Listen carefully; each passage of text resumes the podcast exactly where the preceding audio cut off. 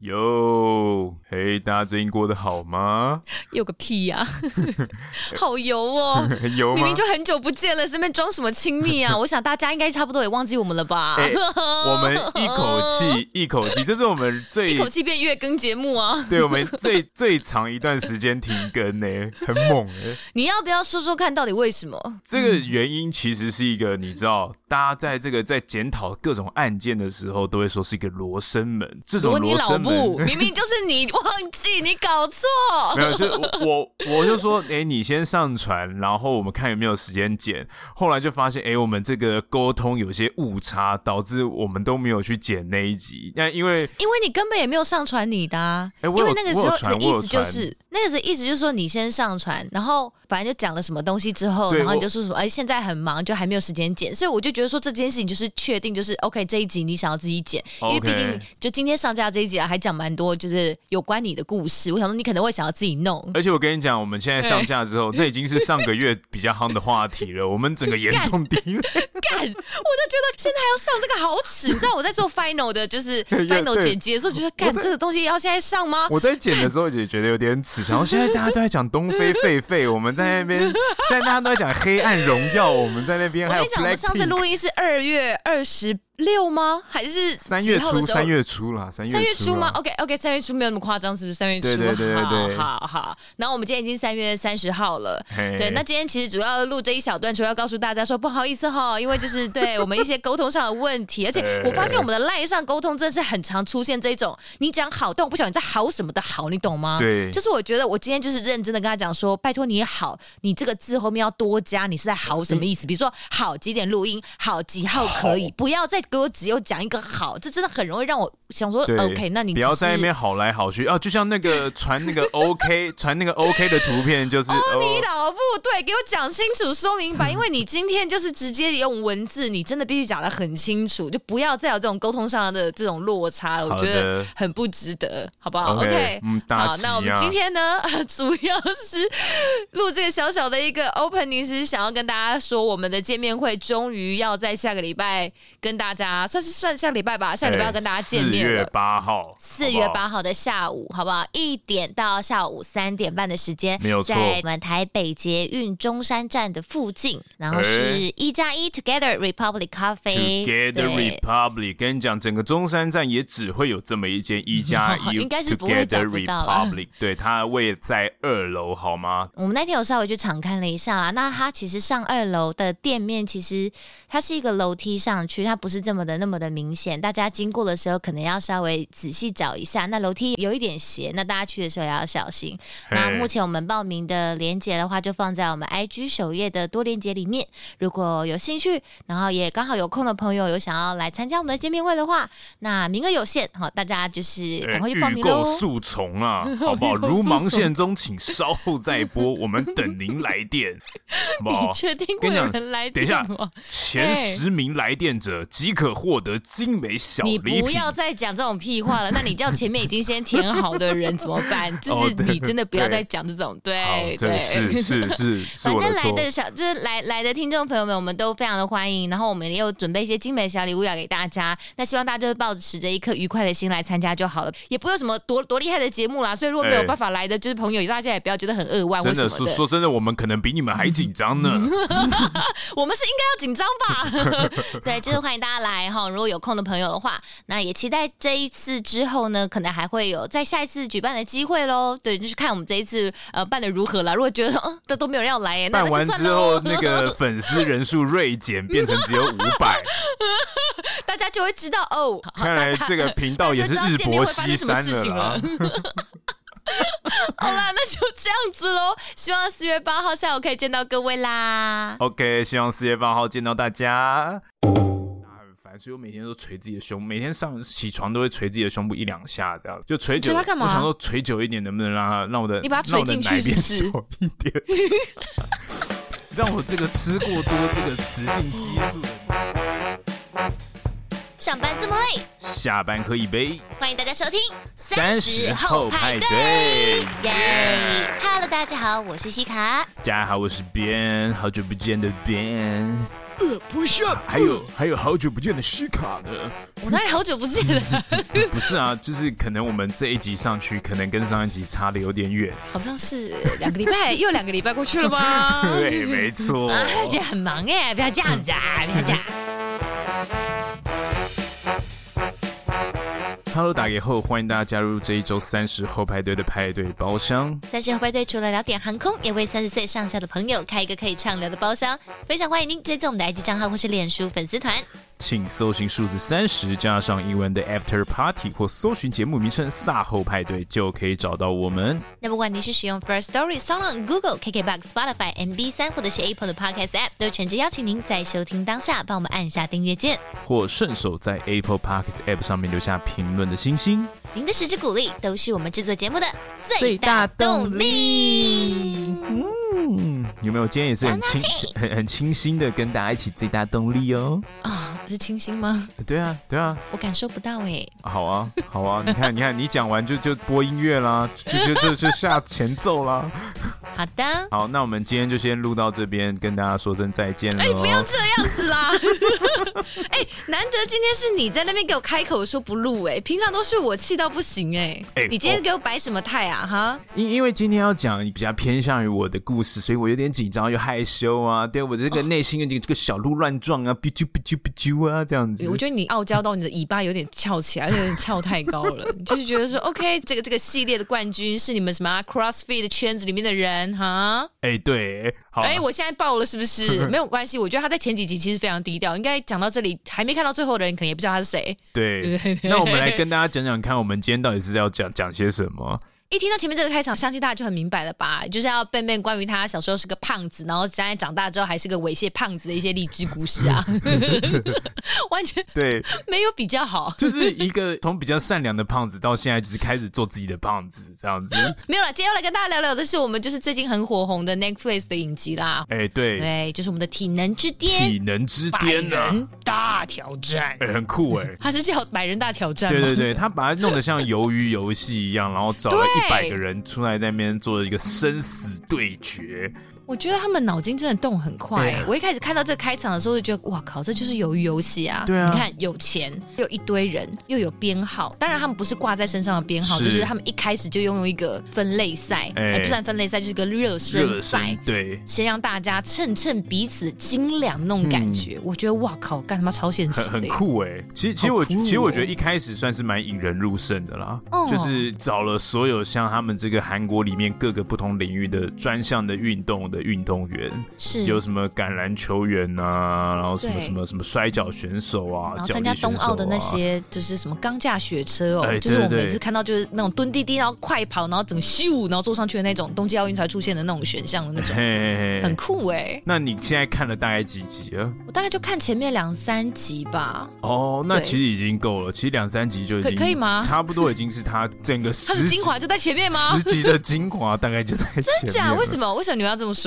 因为其实。后面就还好，因为人很多，哎、欸，所以我觉得最，我觉得我自己是觉得最好看的部分在于这么多人他们在泰选的过程当中擦出的火花、嗯、哦。对对对，我觉得他在第一关就直接一对一的捉对厮杀，其实很满足观众那种在看古罗马竞技场的那种心态。不要讲镜头外的我们，其实在现场其他参赛者镜头 take 到他们的表情，就是真的很像，可以感觉到为什么以前古罗马竞技场会是一个这么热门的娱乐，你知道吗？没错，就是哇，大家就是想要看这种血流成河的 画面，身，身体的竞技、嗯、很精彩啦。那有没有？什么你最印象深刻的节目片段？我自己讲讲看，因为我目前就看到前面的部分，我只能说这这是很标准的韩国大制作，就是一进场他先用非常吸睛的方式，用那种雕像哦，对，哎，很聪明，这真的超聪明，真的是就觉得哇靠，就是这个体格，然后用这种可能是用一些石膏去翻模，然后做出来吧。但你就觉得说，这这个制作组真的很用心，而且非常有创意。哎，他用一种这种很很古罗马的这种强调人体之美，尤其又是雕像的这种希腊的那个人体之美。对，然后只有这种类型的这种体格的人才有办法进入到这个神圣殿堂的那种高级感。他先把它塑造出来，哎是，然后接着一个一个的进来去介绍他们，然后你就觉得哇靠，韩国人真的是运动强国的那种，你懂吗？就是你知道他们又找来各种方面的那种运动类世界冠军。这就是一种韩国制造的那种影视作品内的那种标配啊，就是他们会很努力的要去强调他们是运动强国哦，这这个目标很明显，就是每次看到这个，就是你会有点想要小翻白眼，但你会觉得说啊，好了好了，知道了啦，就那种的。但但但其实是真的，就是像我说，在韩国他们的运动的个整体的状况是超级好。你说运动状况是指就是运动的专项运动的风气跟这个全民喜欢运动的态度，哎，对，的确是比台湾。湾还要更兴盛的，因为他们其实非常的注重，呃，你你也知道，韩国就是一个注重外表的地方，所以对于运动是一个每个人都会要去参加的东西。哦，就是大家都希望自己的体态是好的。对对对，okay. 所以他们就一直去想要去参加各式各样的健身房。我记得我以前在那是好像是十年前，二零一三年，我想要开健身房的时候，开那个 CrossFit 健身房的时候，我在网络上搜寻亚洲有哪些。地方有 CrossFit 的分店，对。结果在二零一三年的时候，我竟然搜到整个南韩哦，在十年前就已经有两百家的 CrossFit 健身房了，两百家，十年前就有两百家哦，两百家很惊人呢，就是这个东西那时候在台湾没人知道是什么的时候，在南韩已经有两百家了。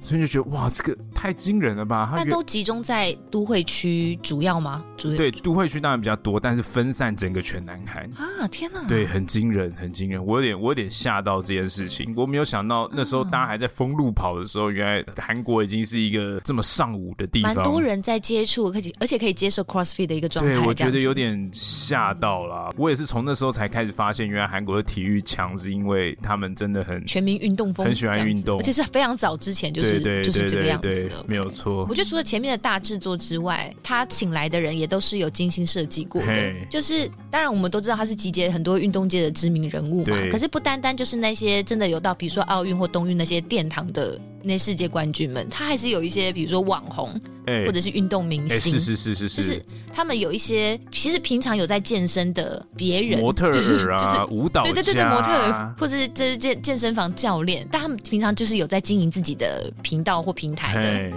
对，那你就会觉得说，他们其实本身就带有自己的流量了，没错，所以也可以理解他们要让这个节目的就是吸睛程度更有的那个野心是很够的。是，就是你知道，当脸蛋跟身材的这个 mix 在一起的时候，这真的是会让人家目不转睛哎！我就认真在看他的脸蛋跟肉体、啊。对你，你你看 什么运动家精神？I don't care。你看整个剧，你就是在看赏心悦目。我就在看肉而已啊！对啊，对啊，对啊，对啊！而且最让我印象深刻的就是，他还把男女一起混在一起比赛。嗯，对。然后前面几场比赛，我觉得最酷的就是有一些女性运动员，她在一对一单挑的时候。特别去挑了男生来做对决，然后来一较来一较高下，我觉得哇，这个、这真的是超级帅气的，真的耶，就是这这些事情都让我很敬佩啊。因为其实在，在呃，先跟大家讲一下，如果还没有看前面，我们这样算暴雷吗？没关系，进来的人就知道我们要暴雷。对，我们 整整部都在暴雷。在热身赛结束之后，他们不是就把前五十跟后五十的人分成台上跟台下嘛？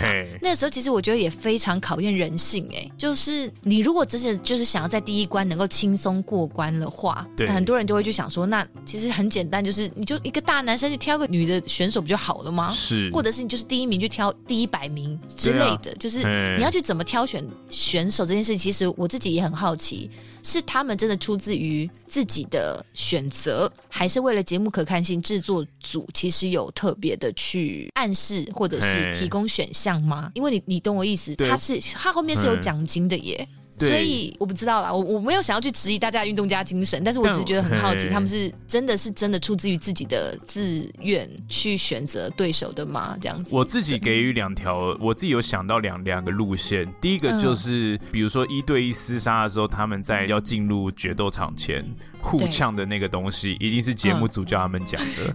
因为一般来说，运动员或者一般来说，在这种比赛，我们不太会去讲这种互呛的话。我要把你撕碎。对，我要。把你撕碎，我要让你就是被你践踏这样子。你回家慢慢吃鸡胸肉吧什么的。对对对，我想说这一定是节目组要他们讲的，这一定是他们的安排。对，这是我第一个。那第二个就是不然太平和没看头啊。对，再就是很多的剪辑，其实也就是韩国综艺节目最厉害的魔性剪辑。嗯对，比如说像是我记得有一有一个比赛非常激烈的是那一个男性的格斗选手选了一个女性的健美运动员，嗯、然后他把她压在地上抢她的球嘛。对，然后叫台上的人闭嘴。其实那个那个画面，他重复播放了两次，他只用不同的角度去剪辑同样的事情，然后让你会让观众跟旁边的人觉得，哇，他真的好坏哦，怎么可以这么这样子欺负女生，欺负女生这样子，对，就是、以大欺小，对，然后把旁边的这个惊呼声再重新播放，再重新剪进去。其实我觉得应该是有这样的情况，但现场的人应该是可以理解说，因为这是个比赛情形，嗯嗯、你你也很难说。就是他这样的选择是一个呃正正确或是错误，因为比赛就是这么无情啊，对啊。那你自己怎么看？就是他把所有不管男性女性放在这个百人大挑战里面，你觉得本身对于我当然不是说女生体格上就一定会输男性运动员，我懂你。但是你觉得这个他选择这样的赛制，他的用意是什么？其实我真的觉得这个问题，我真的深思熟虑过。对，我觉得，我觉得其实不妥。嗯、我的观点是这样，就是呃，你在所有的运动，对我的观点，我的观点是这样，就是你在所有的专业运动赛事当中啊，其实它永远都会是把性别分开的。当然，我们我就是想要问这件事情，就是不管是奥运还是什么，但那当然我们可以理解说，像我自己学过的这个运动科学，他们的说法是。同样十磅的肌肉放在男性或女性身上，它能生产出的功其实会是非常接近或是没有差异的。所以其实同等重量、同样肌肉质量的男生跟女生，他的运动表现其实是相近的，这没错。但另外一个生理限制条件是因为。男生会比较容易长到更多的肌肉，但女生比较困难，这是先天的生理条件的限制。因为。对，就是会有这样的差异。那因此也很明显的，你在比较竞技，尤其像这种体能比赛，这种比较吃呃运动表现跟力量输出的，当然是。要把它分成男生或女生呢、啊？所以你看，所有举反举世界上所有的专项的竞技运动，一定都是分男生跟女生。那为什么这个东西它不分呢？嗯、我觉得第一个，毕竟它就是一个竞赛节目，它不是一个真正的呃有公平性的比赛。那它为了节目的可看性，或是一个呃，他故意也要去制造一些对节目的桥段，对他就是会把它这样混杂在一起。那也是因为这样，我们才会有那种很精彩的表现嘛，像我们看见。女生挑战男生，有些女性展现出她的这种强壮的气质，嗯、就觉得哇！而且第一场热身赛的时候，其实就有一个女生的健力运动员，CrossFit 运动员，她是在前五名内。对对对，就是有个女生，其实她她那时候在赛后采访的时候，她就有说她很荣幸，她她感到很骄傲，就是她就是想要表现女生并不会亚于男生的体格这样子。那我就觉得她真的也很厉害。所以我觉得相对来说也是因为男女生混在一起，有了这样的机会去展现这件事情。对你，你把大家放到同一个平台上去比较的时候，这个就会很明显，应该说会会更被凸显。就是其实他们今天比赛的项目因为非常多元，你不单单只是。肌肉大块，你就可以赢。就是看起来体型可怕的人，有个叫什么何何志龙啊，我有点忘记他名字。就他真的是手臂跟车轮一样大，那个真的是跟轮胎一样厚的那个，那个真的很可怕哎。他就是比，他好像是比腕力的冠军这样。对对对对对对对。那他就那个时候进场的时候，非常的就是骄傲的大喊说他是全韩国力气最大的男人嘛。但是其实他在很一开始的时候，因为他体重真的太重，对，他就顶不住。他的运动的强项可能真的是阿丘巴，他是瞬间那个肌肉手臂的爆发力。可是他，你要他去吊单杠，他，就是、他真的做不到。对，所以其实他的运动的专项，他挑战的东西其实是非常多元的状况下，不是说你真的体型可怕，你就真的有办法撑到最后。这也是我觉得这个节目最可贵的地方，就是他把所有不同专项的运动员跟不同运动形态的人放在一起，嗯、你就会发现哦，原来一个有功能的，或是一个强壮的，或是一个健康的，或是一个好用的身体，对，不一定是一定要像健美先生那样，或是不一定是一定要像、嗯、像模特儿那样。是你看，所有人的身体都不一样，但他们的功能都非常的在这个每个特别的项目都有非常卓绝的这个表现。是大家对于一个美好肉体的想象想法，可能我觉得有做一些突破、欸，哎，有做一些突破。像那个时候我在看第二场一对一桌呃桌对厮杀的时候，不是是那个梁鹤善，就是是那个体操选手冠军。韩国的一个，然后他是对上那个呃呃失速列车的动作指导的那个僵尸舞的老师，哦、对僵僵尸老师，对僵尸老师。那时候他他真的看起来非常的瘦弱、欸，哎，我只能说用干瘪来形容他的身材。我记得好像是第一百名还是第几名，就是。他真的，对他真的不是前面的人。然后我那时候还觉得说，哇，梁鹤善真的是给人家选这种很坏，没有啦，就是。但是他们那个时候在竞技场里面这样一对一的时候，为了抢那颗球的时候，那个僵尸老师，好，我决定就这样叫他了，没有在开玩笑哎，他那个整个动作，然后瞬间的爆发力跟敏捷程度。跟一个体操冠军不相上下、欸，哎，哎，没错，他其实也是把体操冠军就是追的，对啊，这个上气不接下气，有，有在害怕哦，有有感觉到，他那时候也都笑说：“你不要这样子追着我，我很害怕。”他看起来真的超像僵尸的，因为而且他的身体动作又很像僵尸的，他有他有很好的柔柔软度，嗯、所以他的动作都可以，而且他四肢在地上爬，你知道？对对对对对对。但我觉得有一些桥段，就比如说我刚刚讲的这个四肢在地上爬，或者是有一些人。会在整个应该说在比赛过程当中，其实你也感觉得到，他们也是在利用这个节目，哎，就是在去打响自己的知名度，跟然后获取更多的眼球啦。我觉得就是你要讲互相利用吗？反正节目 you know 就是这样，对，哎，蛮有趣的。你可以从方方面面来看一部原本其实我没有打算要看的剧，所以我我可能切入的观点就是会从一些比较制作面以及参赛者的心态什么之类去看。你是被我逼着看，但看了其实真蛮快乐的啊，真的很多小鲜肉哎，就蛮。快乐的，然后我觉得其实他一开始就点出了，除了呃性别并不是一个重点，体型不是一个重点之外，我觉得。运动这件事情啊，其实有点像你之前讲到的心流这件事情是很重要的。它不单单只是在去强调你的体格，在那个吊单杠的时候，其实意志力这件事情是个很重要的环节。对，你有没有发现其中，嗯，因为他们分五十个人，五十个人去比赛，对，应该在第一场的时候撑到最后只剩两个人挂在那边的时候，嘿，应该是梁克善吧，他就不去看另外一个对手的眼睛了，是他觉得太磨人了，就是你的表情很重要，你知道吗？大家都很痛苦。他在那个状态下，好像移动了另外一个方向，对，说我不要再看你的脸，他不再看另外对方的眼神了，因为对对方的眼神如果看起来处之泰然，你会觉得干他一定要再撑很久。可是干他妈我好痛，我现在就干他妈就超想要放弃了。可是这个时候你心智就会你知道就就先弱掉了，所以你不行，你不能看。而且你看每个人坚持的骄傲又很不一样。有人说啊，我是我是军中水上救援队的这个翘楚啊，我是体操冠军，他们每个人心中的那种爆破大队的什么队对。每每每个人 每个人心中的骄傲都是不同的，就是觉得哇，他们为了他们的那个荣誉啊，就是不管是他们自己职业的那个 pride，还是他对于他自己十几年来。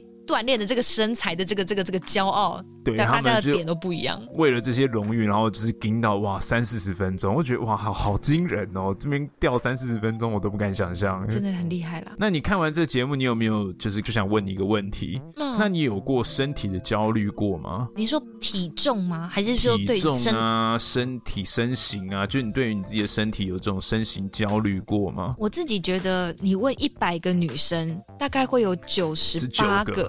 好了，我比较保守，九十八个女生会跟你说，一定有，会有，只是程度多跟少而已。是，就算你本身其实你没有意会到，整个社会环境会告诉你，你的身体不标准。没错，因为对女性来说，一定更为优势嘛。对，有太多标准了。那当然，我觉得现在的社会风气有好一些了啦，就是不会再去追求某一种特定的样子。对，但我觉得。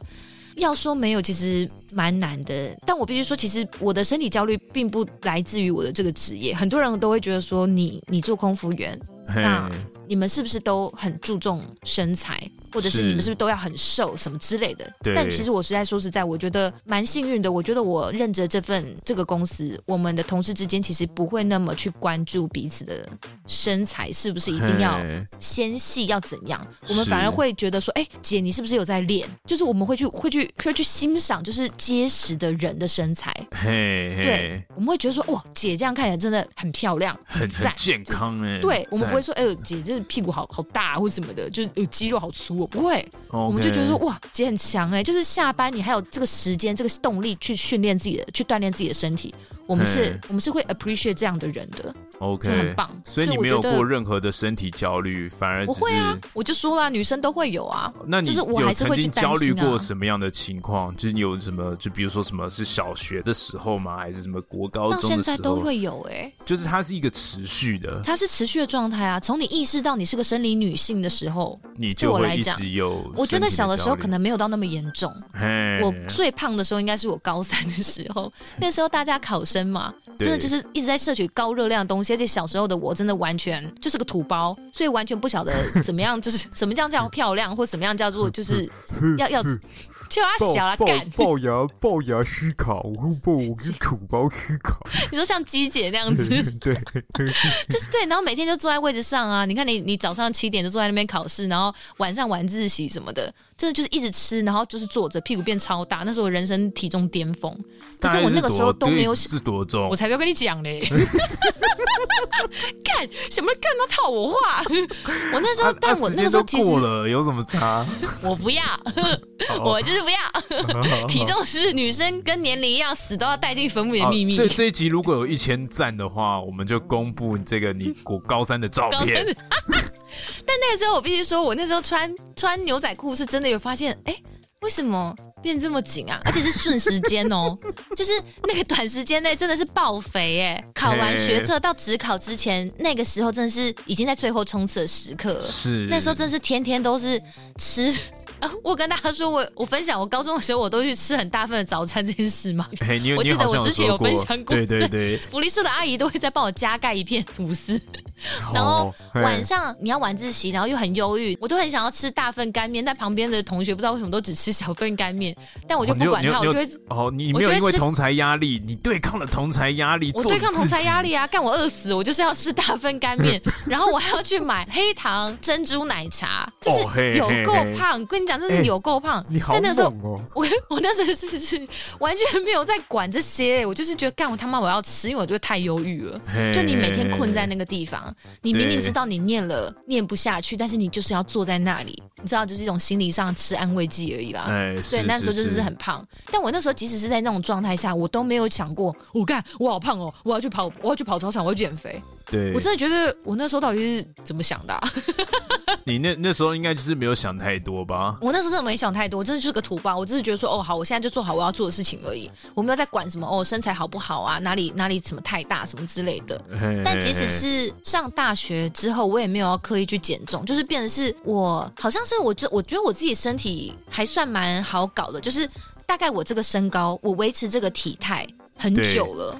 就是我大概长到这个身高之后，我的体重就是不出这、哦、你你后来还这几公斤。你后来还有再抽高一点点这样子？呃，没有，我高三的时候就差不多这个高度了。OK OK OK。哦，进公司有再长高一些些。哦、好好好。哎、呃，我哎，大家知道吗？就是空服员会慢慢长高这件事情。就哎，真的吗？好像发现大家好像都会慢慢微微长高。就是、有，因为因为大家都看起来很高，然后会有那种高的费洛蒙在空气当中，大家就是在一个环境之中，就突然默默的，就是有一种同才的 energy。好可爱！我突然想象我们是一群小草，然后被放在同一个平台上，一直不停的抽高的那种画面，被揠苗助长。听说听说是因为我们会一直伸手摸高处哦，听说啦，就是就是对，因为你要一直往高处拿东西的话，对，你们经常伸展你们的脊椎啦。I don't know，、就是好像会慢慢微微长高，所以长高的是身高，不是发线的变高，也有啦。OK OK，只有长高算是不错，对，长高算是很赞很赞。是，就是说实在，你你进你穿这个制服，这就是照妖镜，就是你只要吃多一点。逢年过节你吃多一点，你只要一上班一穿制服，你这就会非常有感觉。你哪里多了什么肉，你哪里吸气觉得紧，都很明显。所以只要你发现你没有办法深呼吸的时候，你就知道你好像要稍微节制一点了。哎哎、欸欸，真的真的穿不下，你们会穿那种什么很紧的内缩型马甲吗？让自己可以塞紧的。我跟你讲，真的已经很紧的时候，你制服里面应该是没有办法再塞任何东西的耶。哦，OK。我觉得啦，就是有时候真的很紧啊，紧了你上班真的会不舒服，因为其实你是个高度劳动的劳动者，那你穿的很紧的制服，其实你真的很不舒服，很难上班。对啊。所以大家多多少少，好啦，你当初量制服的时候大概是什么样的身形？基本上会尽量维持在那那个附近。OK，、啊、那我、嗯、那那你小时候如果食量这么大的话，那你现在食量还跟以前一样吗？哎，我觉得没有了耶。你是刻意不这么吃的，还是这个环境？哎，也不能讲说我食量没有要这么大，我到现在都还是会吃三份早餐的人啊。哦哦，真的假的？我是个食量，我觉得我没有，我不，我不觉得我是个食量小的人哎、欸。嘿嘿嘿，我是个会去早餐店点三种不同东西来吃的人哎、欸。OK OK OK。我跟大家分享一下，我那天吃了什么？吃了一个地瓜拉饼，我吃了一个肉松蛋饼，还点了一个巧克力厚片。OK。还有一杯，还有一杯红茶。哦，你。早餐这样可以吗？很 OK，很棒，很棒，很很碳水爆量啊！但 I don't fucking care，、欸、我早餐就是很喜欢点这种 combo。对，你的早餐吃起来就像一个阿宅打电脑、打电动打到早上就更好饿、哦，我们去吃吃个早餐吧。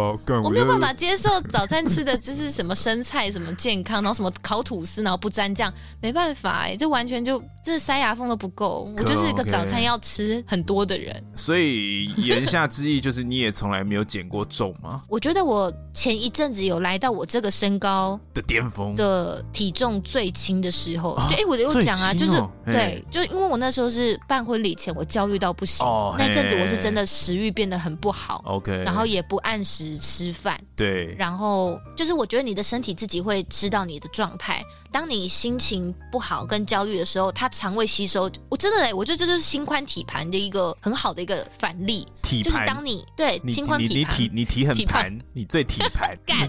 那一阵子真的是，然后哦又适逢肠胃炎，我讲、哦，对，所以那个时候真的是人生体重最低的，以这个身高来讲低的一个巅峰啦，但大概就只维持三天吧。一办婚，你干他妈隔天就立刻暴吃啊，然后就整个像吹气球一样，就是复胖回来。所以我就说，我的身体已经习惯我这个体重了.就是他觉得最舒服的状态就是应该在这个体重。哦、oh, 嗯，好，所以我就觉得，你看吧，我的身体它就是告诉你，我就是每天要摄取这些卡路里，我就是只能维持在这样的的状态是最舒服的，所以不要再去刻意的去逼迫它。那我也就接受这个事实了。哎、欸，那 其实听起来蛮好的，你也没有身形的状况而经常的需要去在乎很多，花很多心力去在乎啦，应该这样讲。嗯，对啊，就只要制服塞得下就还好吧。哦、OK，我就是个胸无大志的人啊。对，哦、言下之意是你有身体焦虑过是不是？呃，你应该你在还没有开始健身之前，你是个对自己身体身材没有自信的人吗？哎、欸，对，有点算是这样吧。为什么你以前很干？瘪吗？没有没有，我以前小时候好像好像算是小小小小胖弟吧，就有点也不算胖，就是一个 chubby guy，就有点肉肉的。你知道小时候胖就不算胖，到底是多胖？你要给大家一个数字。大概在幼稚园，就是五岁以下。我记得那时候我就是二十五公斤，但我不确定 二十五公斤算是重还是不重。那时候我就觉得我二十五公斤，我很骄傲跟人家我二十五公斤，我超酷这样子。你那时候有骄傲是不是？我那时候对幼稚园，你没有觉得自己胖，你没有羞耻心。那时候没有羞耻心，那时候鸡鸡都可以拿出来给人家看的，还有什么？你二十五公斤有差吗？就是你还你五岁之后，你还记得你炫耀跟别人炫耀过你二十五公斤这件事情？对啊，因为我觉得我二十五公斤，但我超壮。我觉得我是壮，因为我是看很多大力水手普派，我就觉得哦，这个我就就觉得这超壮，我就是壮壮哥这样，小壮哥这样子。结果你就只是个小胖子而已啊！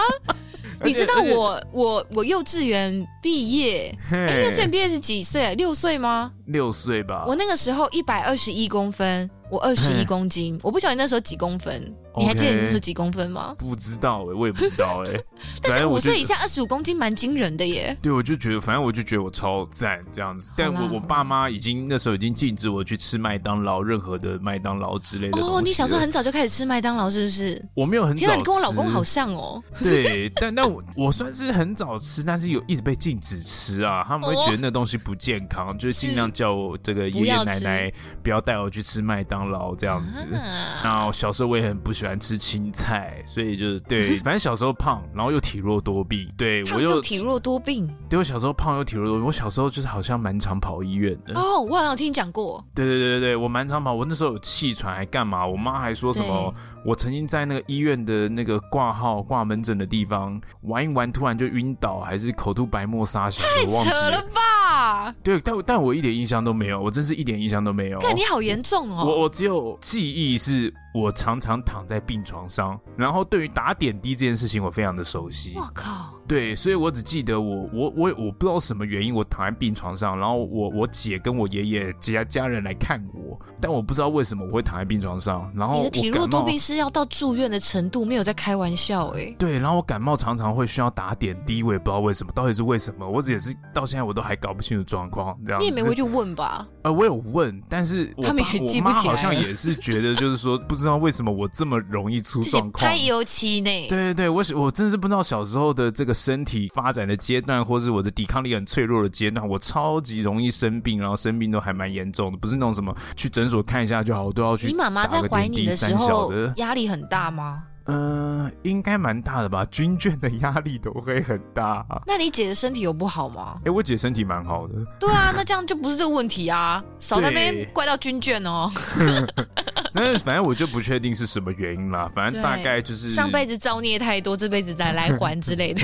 马西五扣零哦，对，那 后来就是大概辛苦了，辛苦了。年纪渐长，大概十岁左右才大概确定是说，呃，有气喘病史，然后过敏性的鼻窦炎这样子。OK，但是虽然是这样，我也不觉得会，它会让我感冒每次都特别严重啊。嗯、嘿，那好，就是好处就是至少我精力是个很旺盛的人。OK，也也是有可能说每次就是流动动来动去流了一身汗，然后小时候不会照顾自己身体，然后就着凉。哦，刮掉。对对对对对，可能经常都是因为这样子着凉了，我猜。听起来好活该哦，不是啦。刚刚原本还想就是升起了一股怜悯之心，他是不是个体弱多病的孩子？或者这样干就只是就是。北霸而已啊，就流了一身汗，不擦汗，不换衣服啊，然后给起哄啊，每天都过动呢。你可能还那个时候还会觉得说，哇，我就是一个很壮的 King of 新店的一个孩子王之类的吧？对，那时候我人生大概经历过几次肥胖时期。哎，有一次是大概在这个小学三年级的时候。对，那时候是因为什么？我家开始买了第一台电脑，然后就沉迷于这个电脑游戏的世界了。你就配着肥宅快乐水，其实我每天都在打 game。那时候，呃呃，在在玩电脑之前，我还跟我爸出去一起打个篮球啊，干嘛的？小学生我就开始在打篮球啊，就是。你跟你爸有这种亲子时光，我很对，有这种宣宣泄精力这种运动，对对对，我然后打球什么的，然后三年级自从有了这个电脑之后，每天都在电脑前面打游戏，玩那个红色警戒啊，玩那个游戏啊。打 game 打的很开心，打了大概两三年之后就越来越肥，越来越肥。但我一直都不觉得自己很胖，是大概到了四五年级的时候啊，我出去玩，嗯、看到照片，我才发现，干，我超肥哎、欸！就大家校外教学，等下你家是没镜子是不是啊？为什么要直到拍照的时候才有办法好好端详自己的容颜啊？我，可能那个时候很少看镜子，不太在乎这样。对，但是我自己出去玩的时候，我才发现，靠。我是个小胖弟，我听到这里只想生气。你刚刚到底凭什么笑我土包啊？你自己也是个超级不在乎自己状态的人呢、欸。哇，我真是肥到不行，然后又剪一个西瓜皮，嗯、我简直就是一个绝耳的阿宅，你知道吗？看，好想看哦！哎、欸，我也要丢祭品文。这一集 IG 贴文出来有破千的话，拜托你要把你小时候照片干到 po 上来，好，把把脸打码这样子。对 对对，我只想要看你西瓜皮跟多胖而已，真的是恶到不行。但那时候已经没有办法回头，因为已经小五了。那那时候我也不知道可以干，我也不知道干，我也不知道可以干嘛。就结果就迎来了人生第一次的这个转变，那就是青春期的到来。有没有？青春期的到来，荷尔蒙的作用让我抽高，让我骨骼变变高变长，然后我的体重突然瞬间就减低了，开始变得比较瘦。对对对对对对对，大大概是这样子。好像是哎，我哥也是五六年级的时候是个小胖子，然后一上国中整个就真的真的真的，那就是人生第一次这个被被动减肥啦。男性的这根本就不是减肥，男好吗？我你减在哪？我就问。被动减肥。你讲了这么久，你花了十分钟跟我分享一个这么烂的东西，干！我刚刚很认真在听，想说哈什么很励志是怎么样？就是喜欢上隔壁班小女生吗？还是怎么样？啊，不过就是个正常长大而已吗？但但好的，谢谢。我觉得今天这集可以结束了。等一下，等一下，等一下。但但就就算是这样啦，但我其实国中的时候，虽然自己这样，对于自己外形有了一些初步的认识了嘛，但其实国中的时候我就觉得，对，看到照片了，我就觉得就是以以前有肥胖的感觉嘛，我就自己觉得奶很大，觉得自己的奶很大，我觉得很恶心。我想说，我我为什么不能跟其他的男生一样，这种壮壮正方形的这种瘦瘦的肌肉，我的奶怎么会这么大呢？我觉得很烦。所以你从哪里看到别人的奶是是正方形？不是，就有的人很瘦啊，很瘦的时候他就不会有那种。就是、你们会看到彼此的裸体哦。上上半身，你看，你看一些这个报章杂志啊、影视媒体啊，嗯、你会觉得想说，哦，我也要一个方形的胸肌啊，或是其他人看起来很瘦啊，比较女人缘啊，有腹肌什么的。没想到，然后想说，小男生也会被报章杂志给影响。会啊，然后我觉得自己的奶很大很烦，所以我每天都捶自己的胸，每天上起床都会捶自己的胸部一两下，这样就捶久。捶他干嘛？我想说捶久一点，能不能让他让我的，你把它捶进去是不是？一点。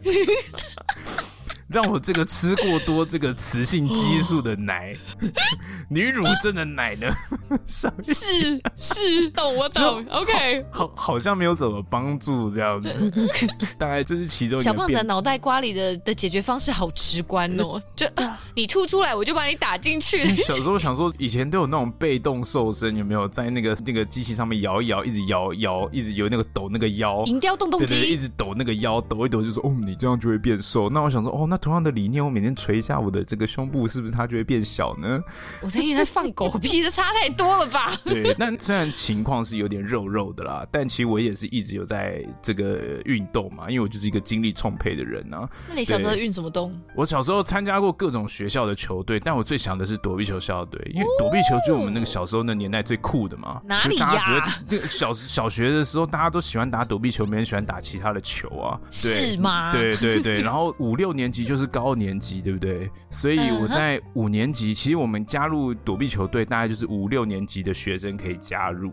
那其实我觉得我实力超强，我就是觉得我五年级应该就可以加入了吧？我这个运动神经这么超群哎，卓绝！然后我就去，我还这么，你这是哪来自信啊？我就问，我就我就是这么有自信，我还 我还我还跑去找那个球队的老师毛遂自荐说，怎么样？我可以加入躲避球队吗？哦，我好像听过，好下感哦。对，我这么强哎，应该要让我加入吧？就那个老师就是看我，嗯，好像还可以。那他说，OK，那你你你要不要就是呃下去打一场试试看？对，有没有没有打一场比试？他说，那你做两个伏地挺身来试试看，一两个伏地挺身来试试看。结果我就在他面前正要做伏地挺身的时候，我发现干，你就趴下了，我一下都做不起来。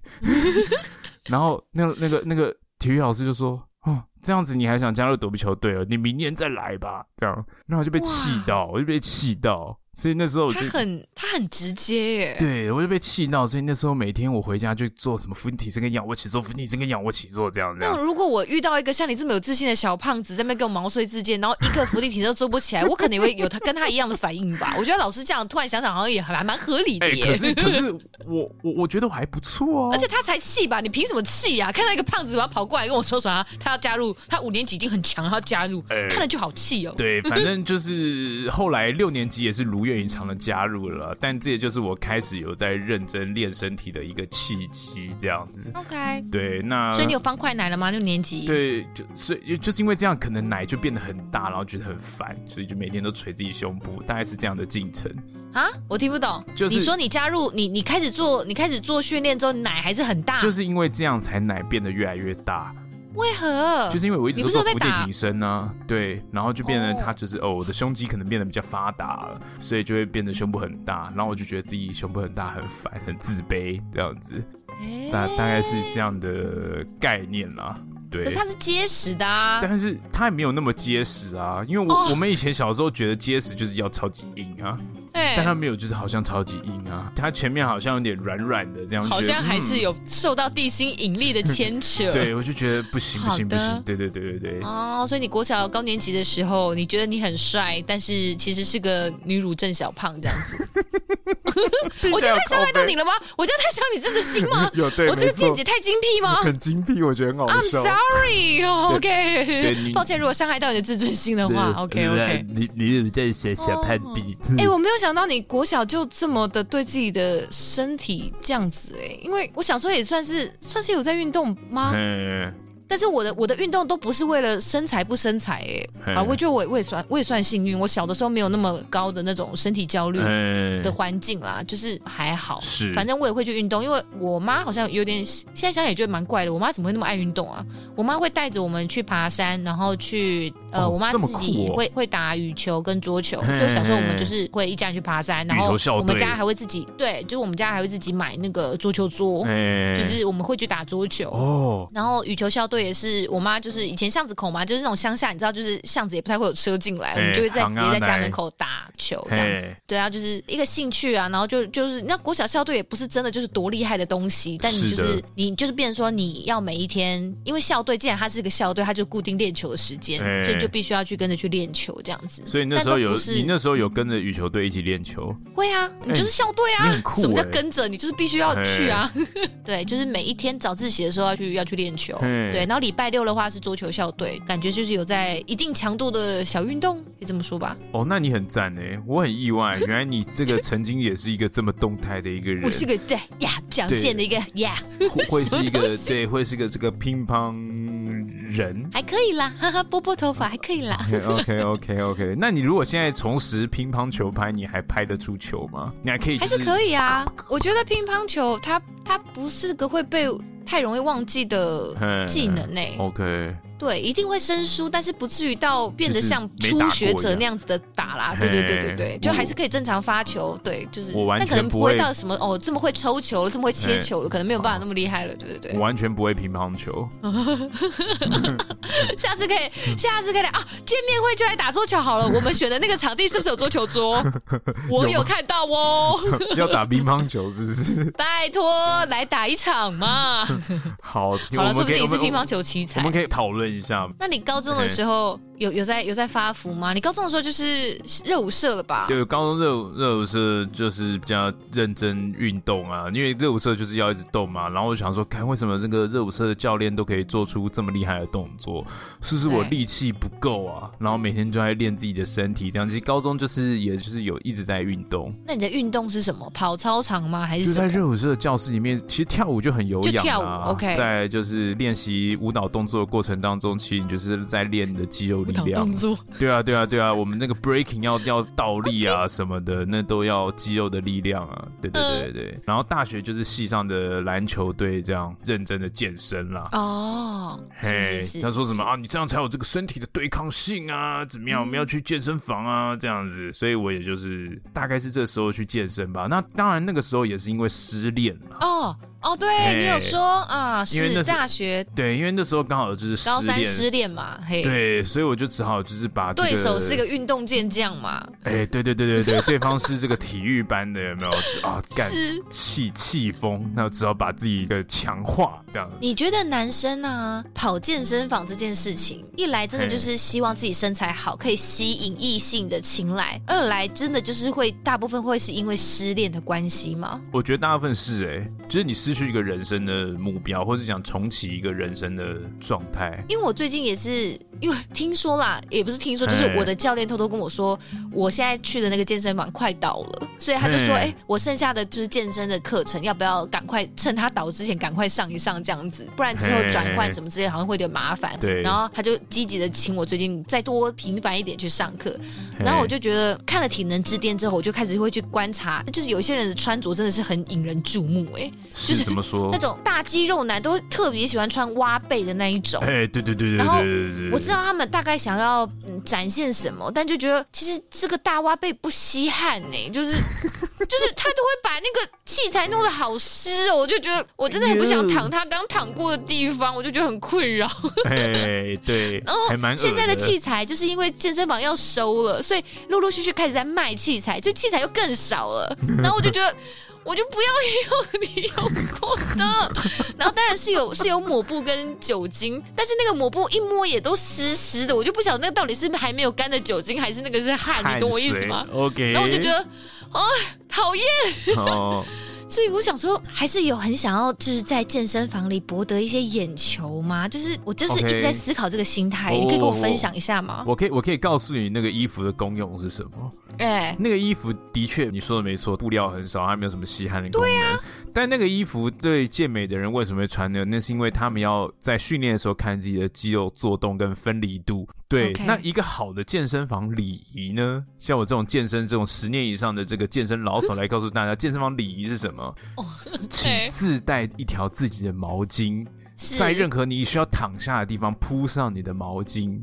Uh -huh. 如果说你的布料很少，或是你是个很会流汗的人，对，就是一定要带着你自己的毛巾，你至少做到最基本的吸汗。是，不要用完之后，整个那个卧推椅啊，或是那些器材上面都是你的水，都是你的汁。可是老师，老师，老师，我的问题又来了，因为我自己会带毛巾的人，对，那我就会觉得说，这条毛巾是我要拿来擦脸跟擦身体的，但我又要铺在那上面，很矛盾哎、欸，很恶哎、欸呃，你懂我意思吗？对，一一就是一定会是这个样子啊，对，所以当然你好了，不可以说恶啦，我觉得这是大家跟自己身体奋战的一些呃荣誉徽章，荣誉的议题，荣誉 对啦，就是我只是就觉得啊，有点小困扰，想跟大家分享一下而已啦。就是我最近最近的困扰，困扰的，所以当然大家用完的时候还是顺手可以酒精去擦拭一下啦。嗯，我是都会用酒精去擦拭一下啦。那你自己还有什么在运动的过程当中你会准备的一些给息，或者是有没有在健身前，像像你运动这么久的人，会不会有自己的一些小癖好？呃，小癖好，比如说我一定要顺着怎么做，我今天的健身流程就是跟跟菜单之类的，会吗？还是其实蛮随性的？我喜欢，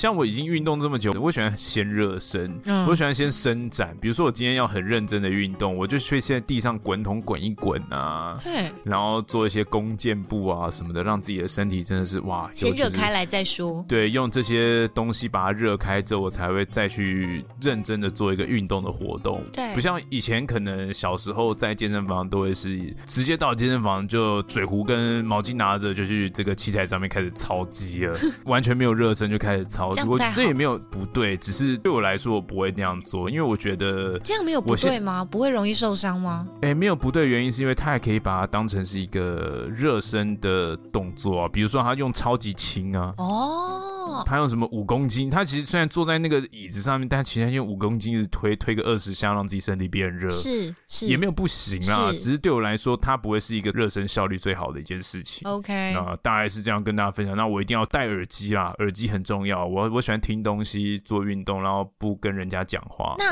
那那那你坐在机台上面的时，机台是什么？是什么爬庆功吗？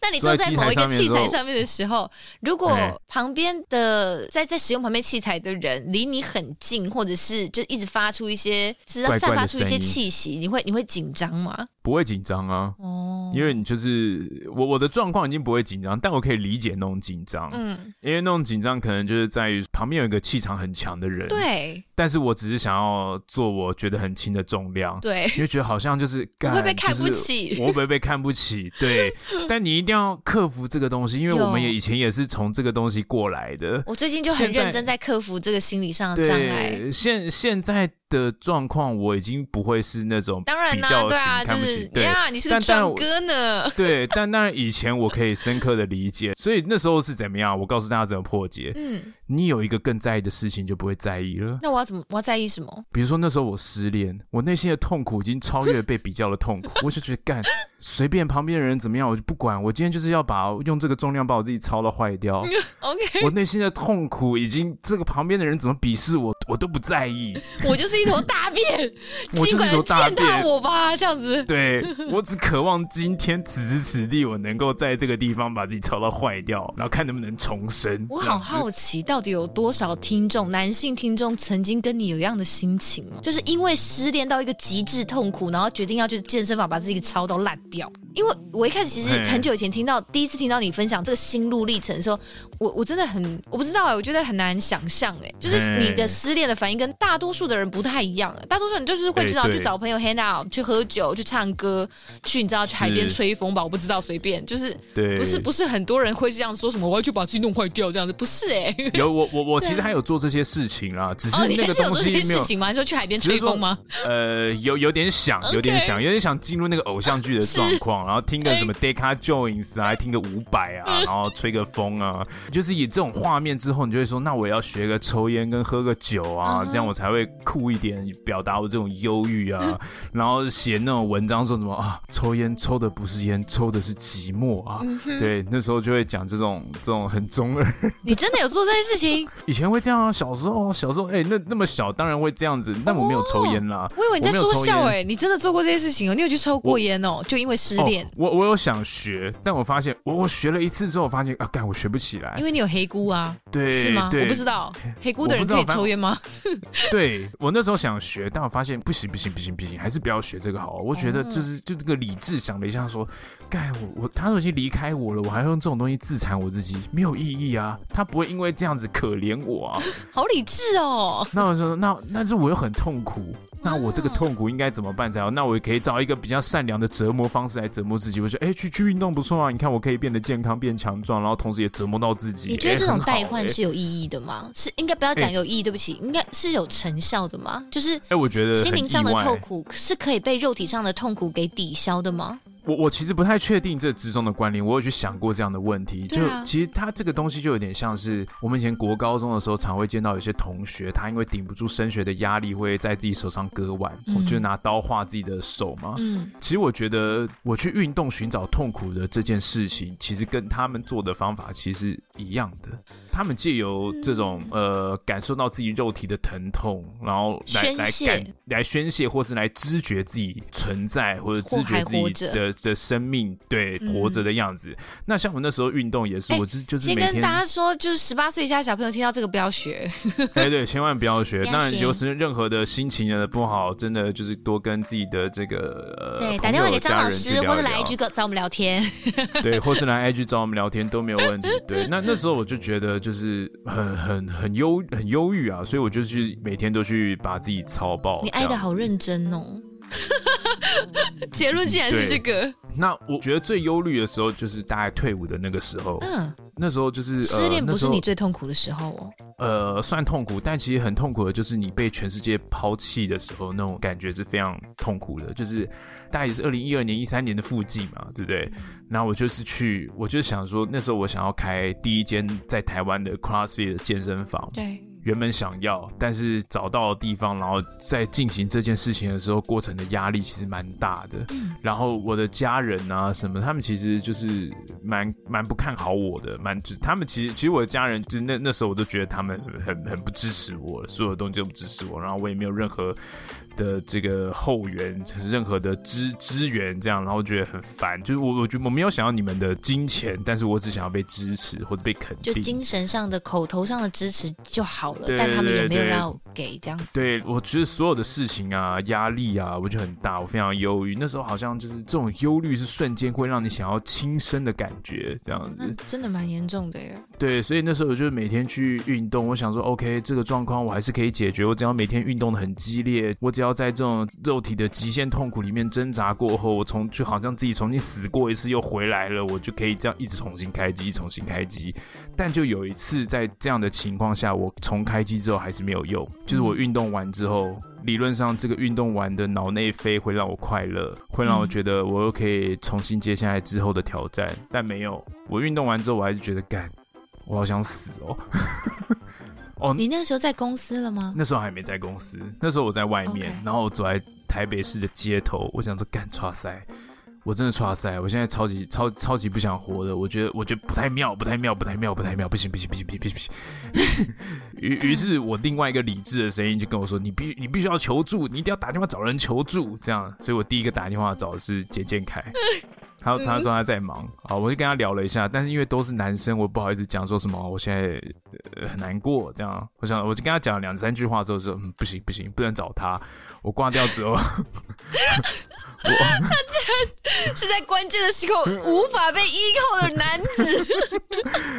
也有可能那时候我也没有办法。就是倾诉些什么，后来我就去找了另外一个朋友，他刚好是这个心理智商师，对，然后我就打电话给他，然后他也就是很认真的说，我等下打给你，等我一下，然后他就很认真的就是听我把话讲完，好好在。你还记得你那时候跟他讲什么吗？我先跟他讲的，就是跟现在一样，这些原委，就是我这种成长到现在没有被支持的压力，然后到现在我想做的任何事情等等之类的，然后我觉得很痛苦，很被遗忘，很烦，然后就算我运动完了之后，我还是感觉到很大的忧郁，这对我来说是一个很严重的警讯，所以我想要打电话求助，这样子。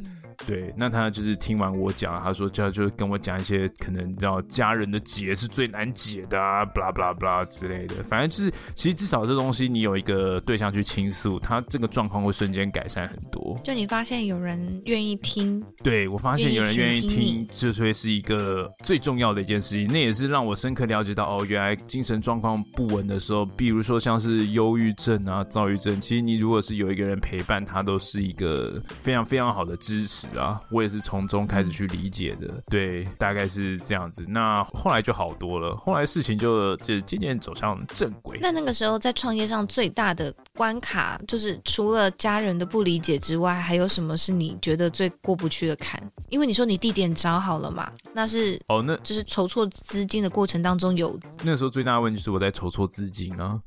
对对啊，我在筹措资金比较麻烦一点。OK，那时候就是单纯嘛，没有想到哦，原来创立一个商业模式要这么麻烦。对，就是麻烦到很痛苦。我记得那时候为了创立这个东西，我还去跟黑道斡旋。那是，对对对，那我不知道大家知不知道那个，哎，信义区光信里之前有个里长叫朱雪章。嗯，如果大家有在听邱威姐、听瓜吉的话，大家都知道朱雪章这个人。好，其实朱雪章这个人，我以前跟他交手过。对，他就是那时候他有一个店面要出租吧，他空手道馆开了两间，然后有一间在 B One，在地下室。然后我们就发现他 B One 那个地下室最近在顶浪，我们就去看。啊，因为这个空手道道馆也有一些简单的健身设备，我们觉得哎、超赞的，可以直接买来直接用哎。但里面的蹊跷就是他一直很急着说要赶快租出去，叫我们赶快决定。他说哦，我下个月我下个礼拜要带我的学生去比赛，你们赶快把这个决定做下来，是不是要租？赶快弄好这样。那我们就觉得很奇怪，这不是一笔小数目，但是他又要我们在三五天内把决定做好。我们就去查他的背景，还有里面的内应，我们也有朋友认识。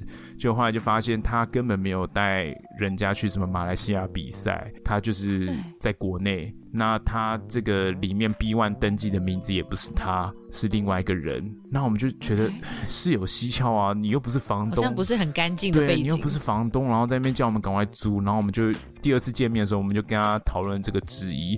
他说啊，这是他的远房亲戚，他人在美国，但这个房子已经是他的了，他来管，你们不用担心，我绝对租给你，绝对是清白，怎么样怎么样怎么样怎么样。但我们就是听起来更不可信了，超怪的。然后你知道我的 我的合伙远在美国的亲戚，哎，房子。不是他的名字啊！讲什么屁话？而而且你知道，我们的合伙人全部都是就是个洋人啊，他们就觉得一定要合法合规啊！你在那边给我讲有的没的。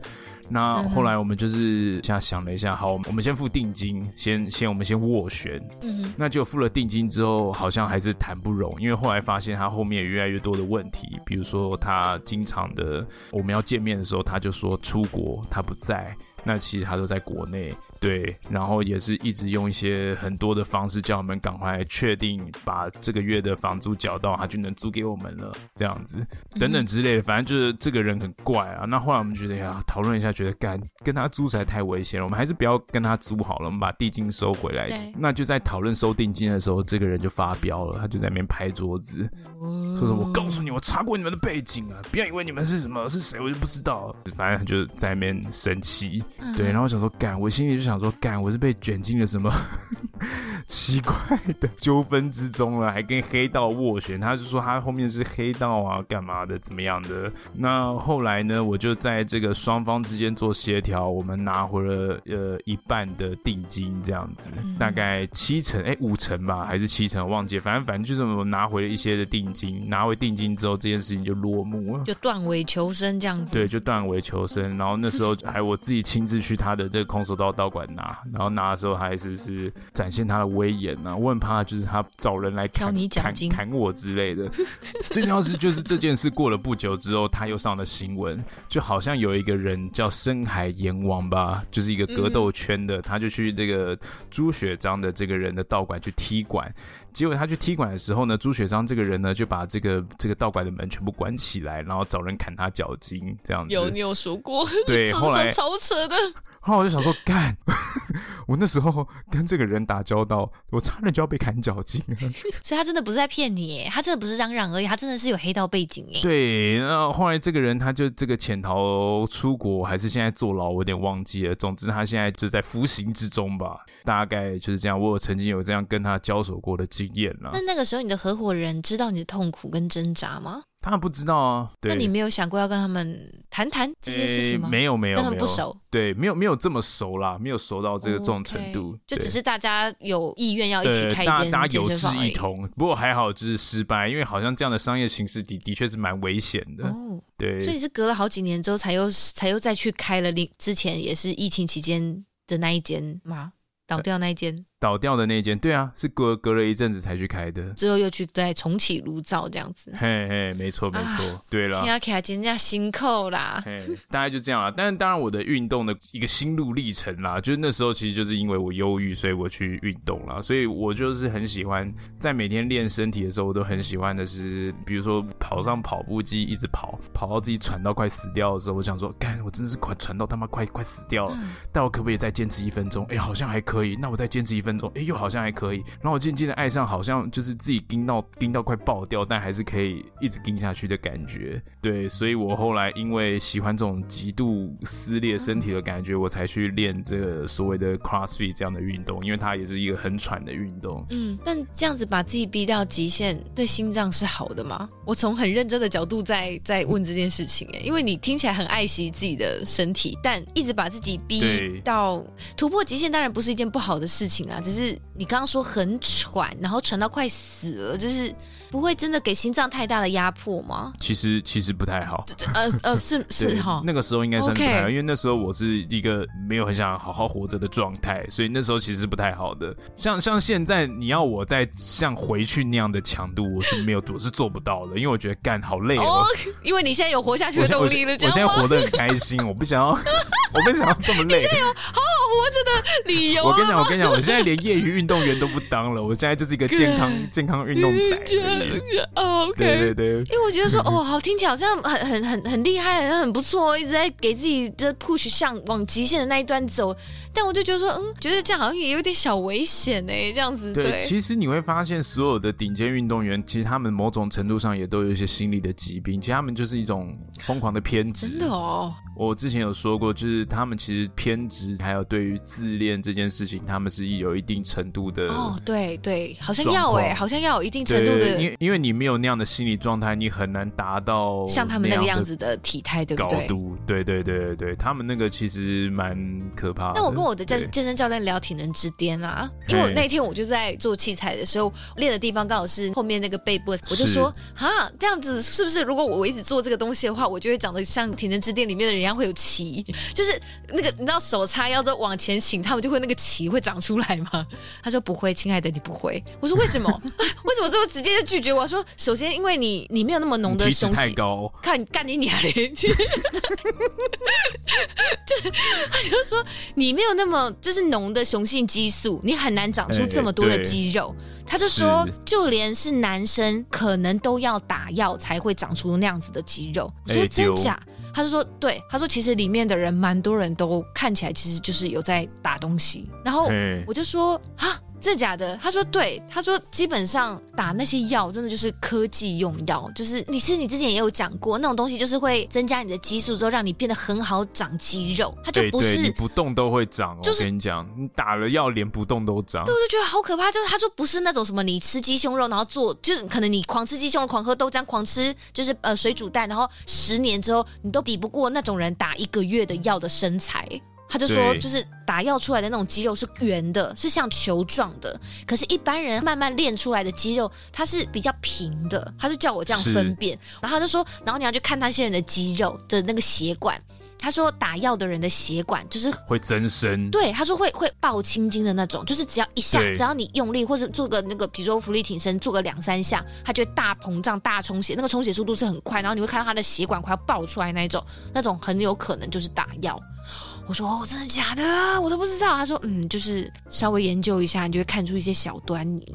然后我就说，可是他们那些什么健美比赛，不是都会一些什么，就是说不可以打禁药嘛，什么之类的。对。他说那就是科技用药的厉害之处啊，他就是会打到那些验不出来啊。对，但其其实就是有是明着讲的啦，每个都是在用，比如说健美比赛，大部分应该都是都有在用药，只是他还是会验尿，只是那个年阶段他验不验不出来而已。上台的成果应该都是用出来的。哇，因为我就觉得说，到底要怎么样才能够长出那些东西啊？那真的哇。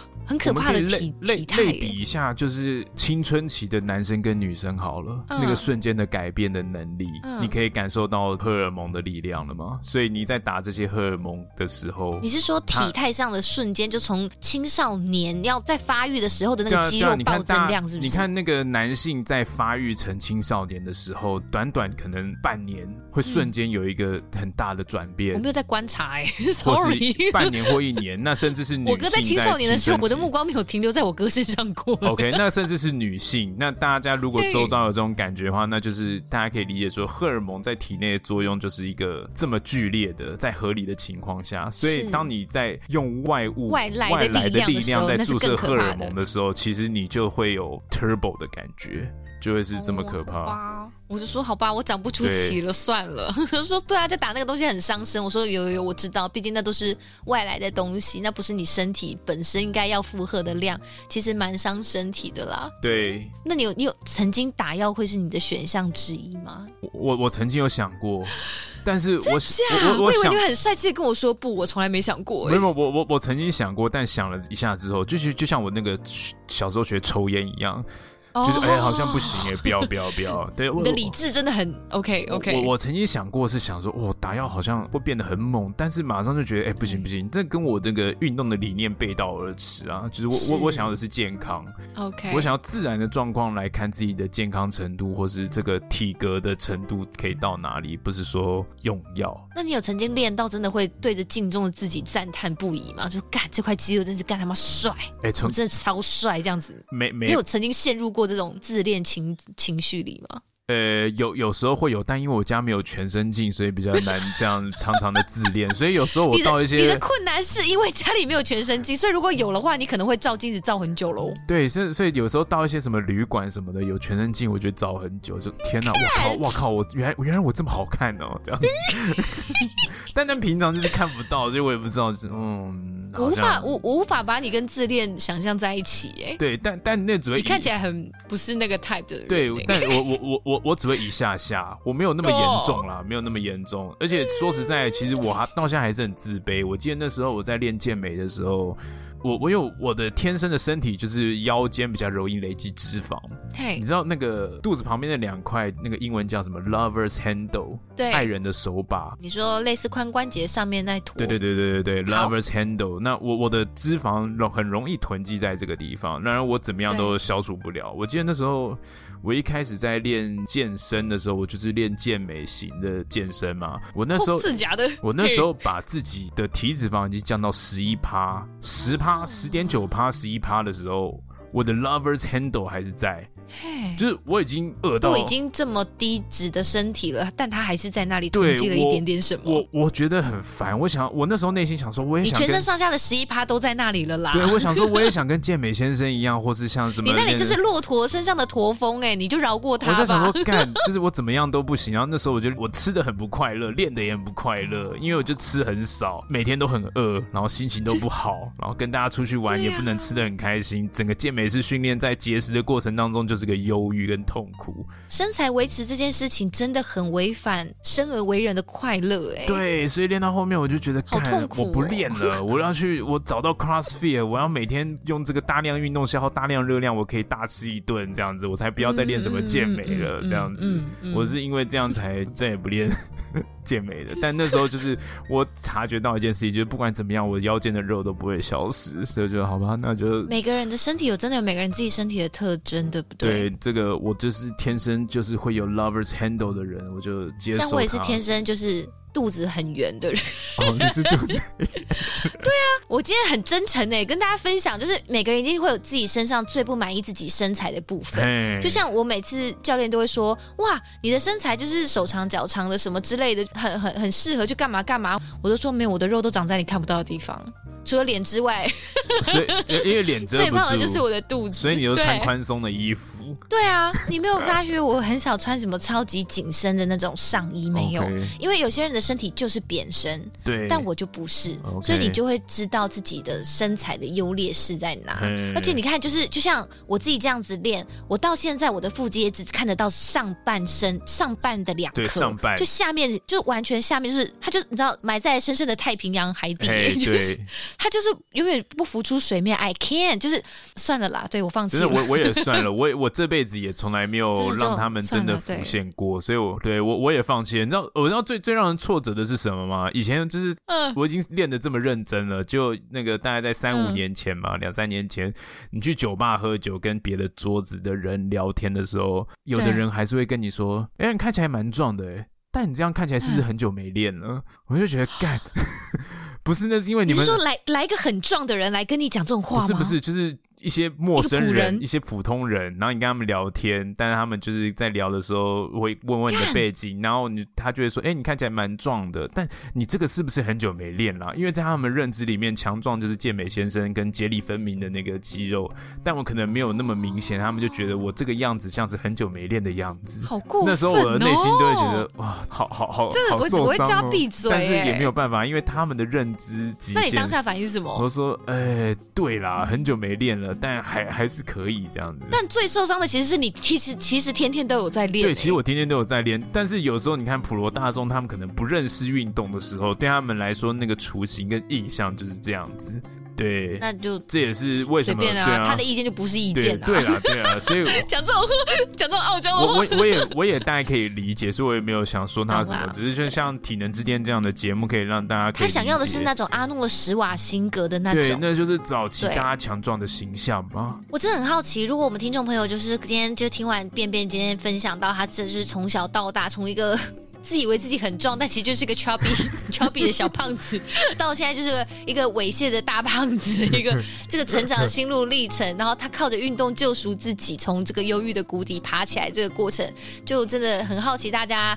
呃，有在接触运动吗？那接触运动的动机是什么？以及你们有没有在运动当中的一些小习惯？我我我是觉得，就是不管什么样啊运动啦，或干嘛，就活动自己身体，嗯、大家健康啦。我觉得健康啦，现在我就觉得健康很重要，真的。对啊，像我这样心血管可能好一点，可以活得比较久一点啊，我就觉得还蛮好的。你你期间在这边分享这些，我会觉得我最近也是。就是没有过得很开心。我们其实，在开录前我稍微小聊了一下，欸、那我就觉得说，其实，诶、欸，这几天比较频繁的去运动，我觉得蛮蛮蛮帮助我的。真的，就像你讲的，我其实我也都知道，理理论上都知道，就是运动会让你脑内产生脑内啡，我都知道，但是。